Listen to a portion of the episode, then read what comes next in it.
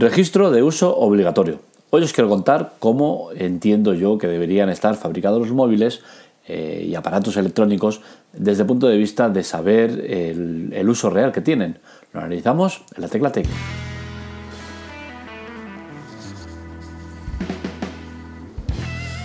Bien, el caso que os presento hoy es un tema personal que he vivido eh, y es que me quiero comprar un reloj, concretamente el Samsung Galaxy Watch Active.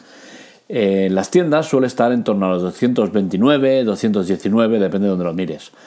Eh, rastreando la web me he encontrado una página en la cual lo venden por 135 euros y lo ponen como producto nuevo eh, y bueno, el tema está en que no me fío, porque si todo el mundo lo está vendiendo eh, en torno a los mismos precios, es cierto que por la web lo vas a encontrar más barato, eso es indiscutible y, no tiene más vuelta de hoja. Pero quizás el precio, si me dices que son 170, 180, 165, 170, me lo puedo creer, pero es que bajar tanto el precio creo que, que no es normal. No es normal y seguramente el tema está en que este reloj en concreto pues eh, debe ser usado de segunda mano o, que ha sido devuelto por lo que sea, ¿no? Entonces eh, puede ser perfectamente que esta empresa se dedique a comprar productos eh, defectuosos usados o con codes precintados que el precio ya baja mucho del original. Entonces, si bien es cierto que no debería afectar en exceso, sí que nos encontramos con el tema de que no es lo mismo un producto nuevo un producto de segunda mano. Desde el momento que tú desprecintas un, teléfono, un, reloj o lo que sea, ya está perdiendo valor. Y eso tenemos que tenerlo muy claro. El producto ya no es nuevo. Eh, entramos en temas como por ejemplo la tienda que ha abierto uno para enseñarlo a uno, no lo ha cogido y lo guarda ahí para mostrarlo tal, es la última unidad y lo vende y tal y cual, vale, perfecto. Pero un móvil o un reloj o cualquier aparato tecnológico, una vez ha sido desprecintado, ya pierde valor. El valor que pierda es ya dependiendo de cada uno. Cada uno entenderá el valor que pierde. Por ejemplo, yo entiendo que si un Samsung eh, Galaxy Wear este que, hablo eh, está desprecintado y en vez de 229 me cuesta 199, pues entiendo que es un valor acertado porque es un producto que no ha sido usado. O sea, pero claro, si nos encontramos con un producto que ha estado usado tres meses, que al cliente no le ha convencido, tal, lo ha devuelto, o, dice que va mal, tal, lo devuelve, y a ti te lo empaquetan, eh, ese, ese reloj ya no vale eso. Y quizás se aproxima más a esos 135 euros que cobran en la página. Pero claro, la página me está engañando porque me está vendiendo un producto como nuevo. Y es ahí donde, donde entra el tema de que trato hoy del registro de uso obligatorio.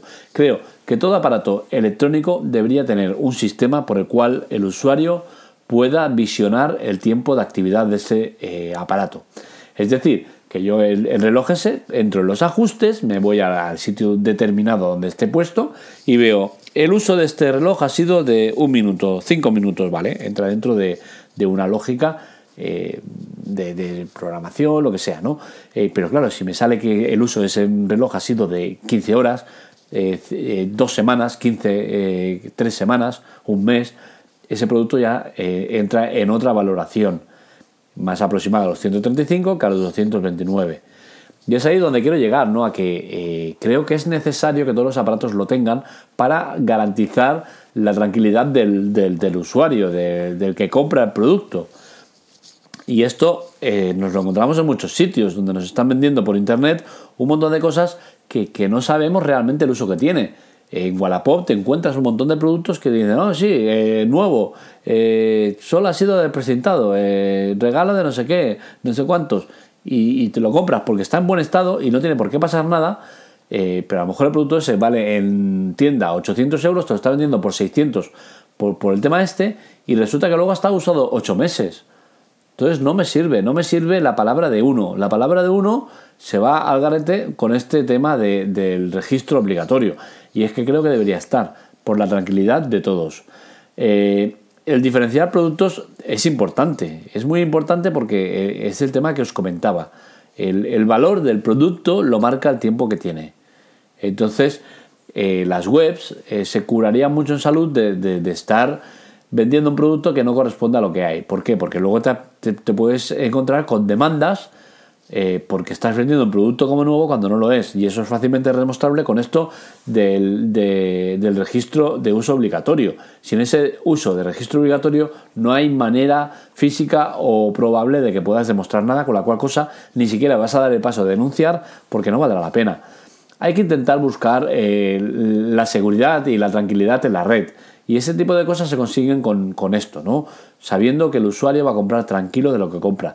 Yo me he encontrado con el problema este y he dejado escapar una oportunidad que, bueno, en principio era oportunidad porque te ponían la cuenta atrás, que es otro tema que habría que debatir, eh, me ponían la cuenta atrás de 24 horas, oferta exclusiva tal y cual, y ostras, no lo compré porque me dio miedo el tema este de, de, de que el valor fuera tan bajo y, me encuentro con que ahora, eh, muchos días después, sigue estando al mismo precio y el mismo contador otra vez eh, reseteado, 24 horas más.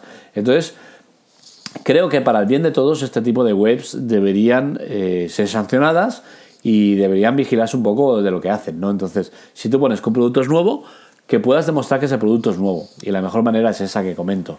Otro tema es ese, que no engañen al usuario, ¿no? Y es decir que si te ponen que eso es una oferta exclusiva de 24 horas, no puede ser que al día siguiente acabe las 24 horas y tengas otra vez las 24 horas. Y así cada día.